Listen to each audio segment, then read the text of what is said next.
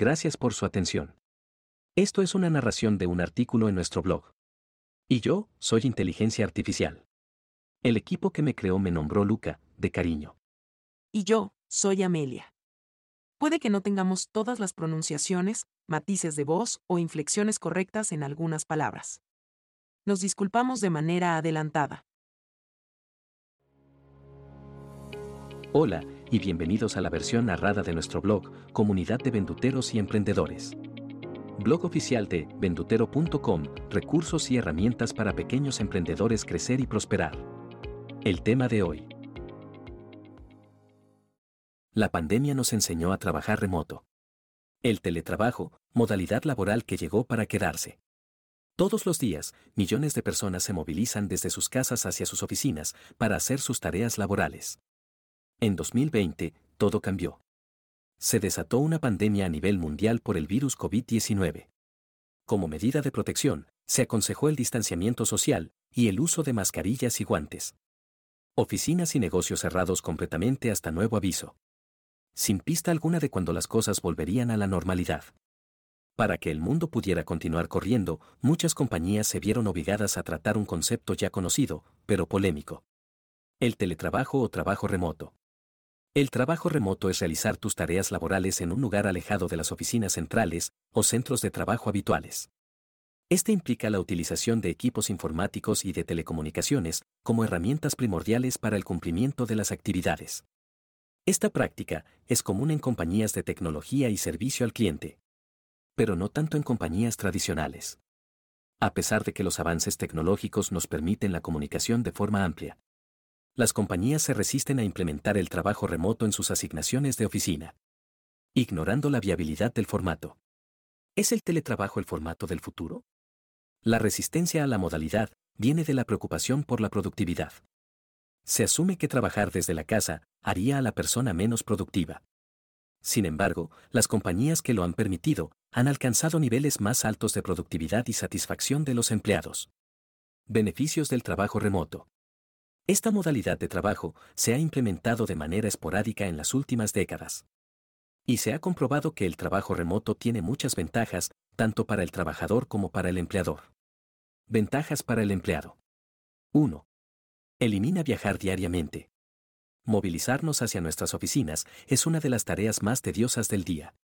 Los congestionamientos de tráfico toman horas de nuestro día y los servicios de transporte masivo están cada vez más abarrotados. El teletrabajo permite realizar tus tareas desde el lugar donde estés sin necesidad de movilizarte. Ahorrando tiempo y dinero. 2. Flexibilidad de horario. Trabajar bajo un sistema que mide las tareas completadas es más productivo. Cuando nos basamos en horas trabajadas, no se toma en cuenta las horas en las que en verdad no se está trabajando. Parte de la jornada laboral se pierde en distracciones. Reuniones, conversaciones, llamadas telefónicas, etc. Con un formato remoto, el empleado puede completar sus tareas en el horario que es más productivo, permitiéndole usar el tiempo restante en otras actividades no laborales. 3. Más tiempo para la familia y descanso. Las horas destinadas a transportación y a distracciones pueden ser destinadas a descanso. Incluso una hora más de sueño puede mejorar la salud general de una persona. Además, las horas de la tarde pueden dedicarse a pasar más tiempo con sus familiares antes de la hora de dormir. Ventajas para el empleador. 1. Reduce gastos. Mientras más grande es la compañía, más grandes son las instalaciones para acoger a sus empleados. Los gastos del edificio, electricidad, mantenimiento y otros, se reducen drásticamente si los empleados están en casa. 2. Aumenta la productividad. A pesar de la cultura oficinista, la verdadera finalidad de una compañía es generar lucro. Para esto es necesario aumentar la productividad. El teletrabajo permite alcanzar mayores niveles de productividad. Los empleados identifican sus tareas claramente y se enfocan en completarlas dentro de su lapso de tiempo. 3. Hace la empresa más competitiva. Hoy en día, ofrecer este tipo de flexibilidad hace a las empresas más competitivas en el mercado laboral. Muchas personas prefieren el teletrabajo y darán preferencia a compañías que permitan este módulo. Un ejemplo de esto son los famosos ingenieros de programas o páginas web.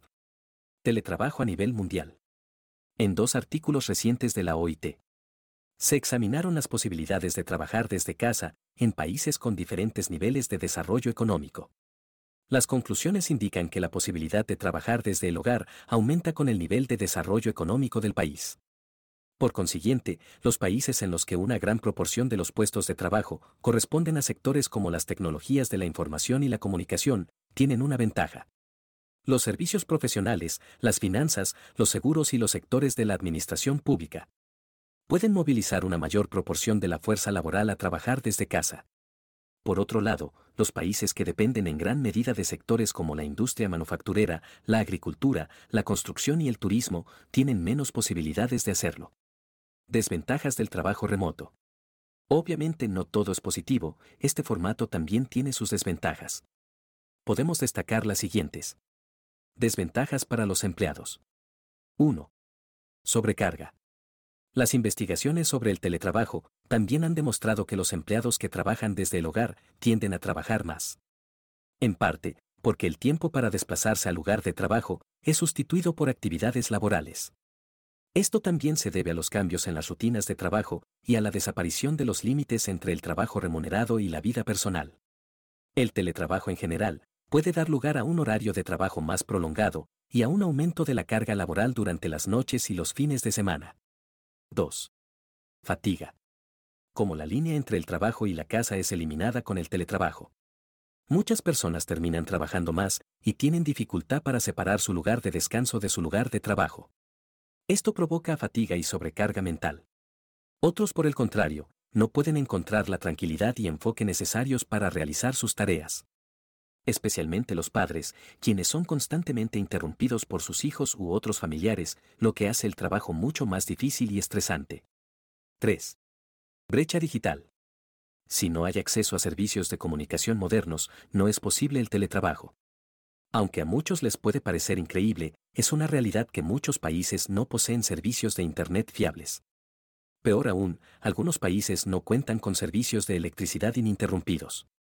Asegurar el acceso a estos servicios puede generar gastos adicionales al empleado. 4. Nuevos procesos. El empleado debe aprender a utilizar nuevos programas y herramientas para poder realizar sus funciones desde el hogar. Lo que implica un proceso de aprendizaje y adaptación a nuevos procesos. Debemos obedecer la ley del cambio. Es la ley más poderosa de la naturaleza. Edmund Burke. Desventajas para las empresas. Por el lado de las empresas, estas también tienen sus inconvenientes implementando un sistema de trabajo remoto. Algunos de ellos son 1 requiere mayor organización. En un formato remoto, los supervisores y jefes tienen que organizar y distribuir las tareas a realizar de forma eficiente. La comunicación y organización siempre son importantes para el trabajo en equipo. Pero en un formato remoto, donde los miembros del equipo no están en el mismo lugar. Se vuelven primordiales para evitar confusiones y desperdicio de las horas de trabajo. 2. Confianza al empleado. La confianza es uno de los principales obstáculos del teletrabajo. Jefes y supervisores deben confiar en que el empleado hará sus tareas a tiempo y correctamente sin supervisión directa de alguien. No es sorpresa que la metodología de trabajo de muchas compañías es presionar a los empleados constantemente. Muchos creen que sin esta presión, las empresas simplemente fracasarían.